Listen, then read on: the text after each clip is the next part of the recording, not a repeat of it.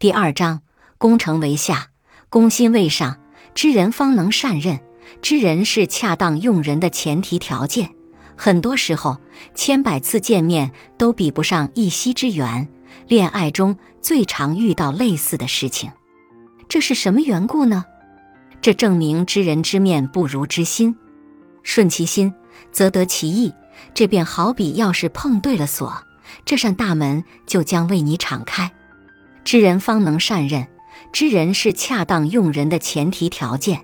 如果我们能够学会知人之长，避人之短，人尽其才，才尽其用，便如同一个人能熟练操纵自己的手足一般，我们在社会中也能行动自如，无不顺遂。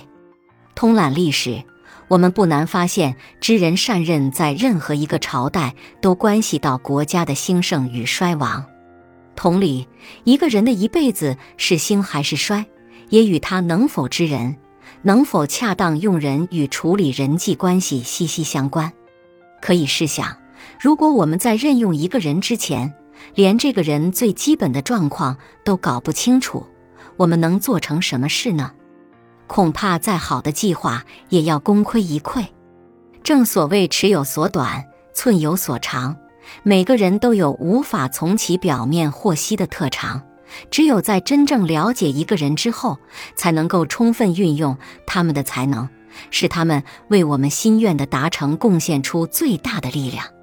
三国时期的诸葛亮堪称慧眼识人，但是在二出祁山时却犯下了不可弥补的大错。任用马谡为主将镇守街亭。马谡其人，历史对他的评价是庸才，只懂得纸上谈兵。然而当时在很多人眼里，马谡是一个不可多得的谋士。平南蛮，马谡进言要以攻心为上。在魏国任用司马懿统领雍凉人马时，马谡又献计，建议利用反间计让司马懿的兵权不攻自夺。这一条条妙计，每一条都在说明马谡是一个不可多得的谋士。以用人见长的诸葛亮十分放心地将镇守街亭的重大任务交给马谡时，马谡为什么没能一如既往地发挥他出色的才能，不负诸葛亮的重托呢？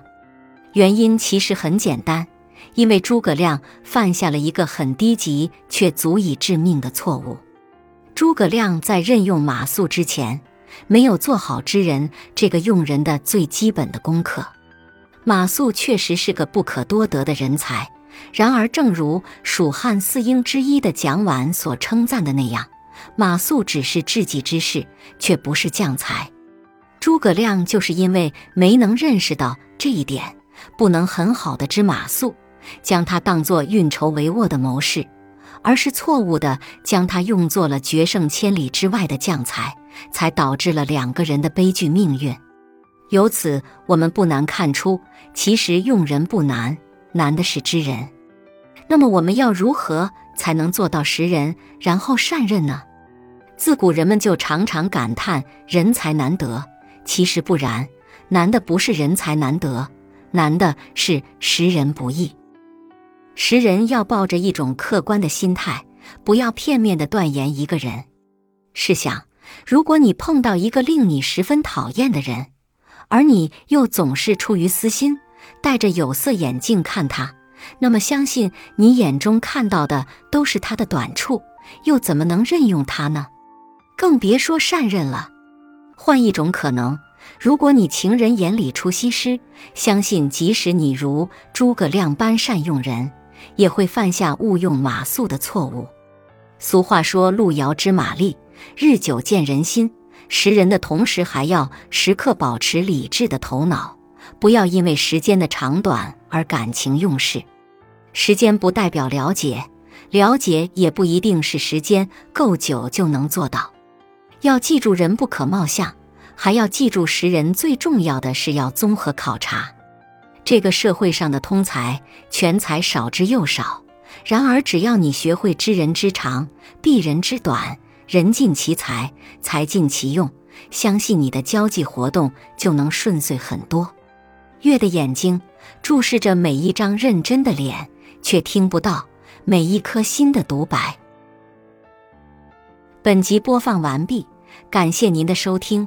喜欢别忘了订阅专辑，关注主播主页有更多精彩内容。